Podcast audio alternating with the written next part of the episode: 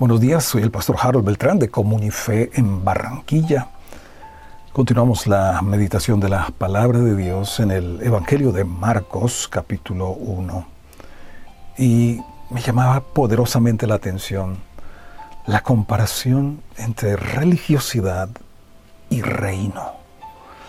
Dice que Jesús vino predicando el Evangelio del reino de Dios.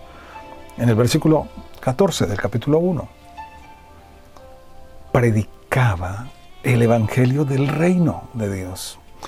Y el versículo 21, y entraron a Capernaum y los días de reposo, entrando en la sinagoga, enseñaba.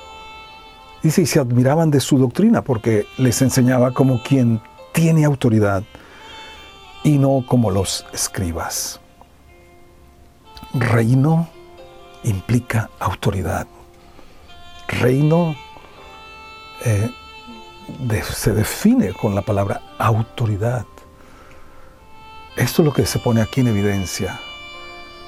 ¿Qué les hablaban los escribas? ¿Qué les enseñaban? ¿Por qué la diferencia entre la religiosidad en la que vivían hasta cuando aparece Jesús vino diciendo, el tiempo se ha cumplido y el reino se ha acercado. Arrepiéntanse y crean en el Evangelio. ¿En qué Evangelio? No en el Evangelio de la religiosidad, sino en el Evangelio del reino. Y, dice el apóstol Pablo, el reino de Dios no consiste en palabras, sino en poder.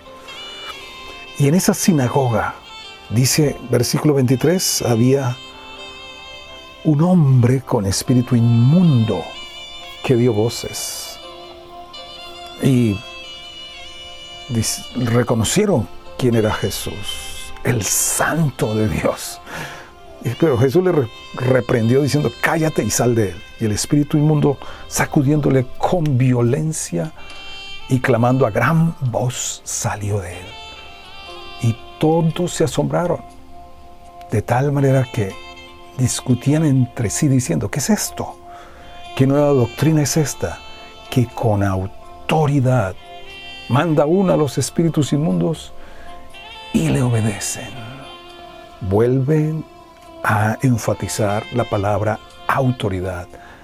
El reino está investido o se debe representar con autoridad, con el poder del Espíritu Santo. La gran pregunta que tenemos es, ¿cuánto porcentaje de reino encarnamos, experimentamos, vivimos? ¿Qué porcentaje de religiosidad es en la que caminamos, en la que andamos? Pero dice también en este capítulo 1,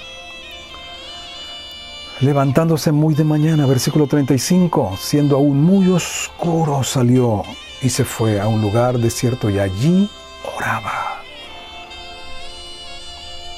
El Señor Jesús mantenía la autoridad del reino en la comunión con el Padre.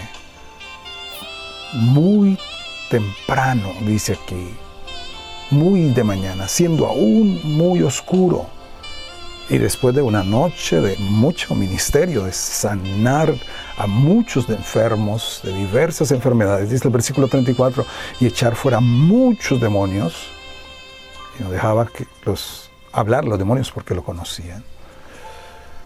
Pero es interesante que dice el versículo 39, y predicaba en las sinagogas de ellos en toda Galilea y echaba fuera los demonios. ¿Dónde estaban los demonios?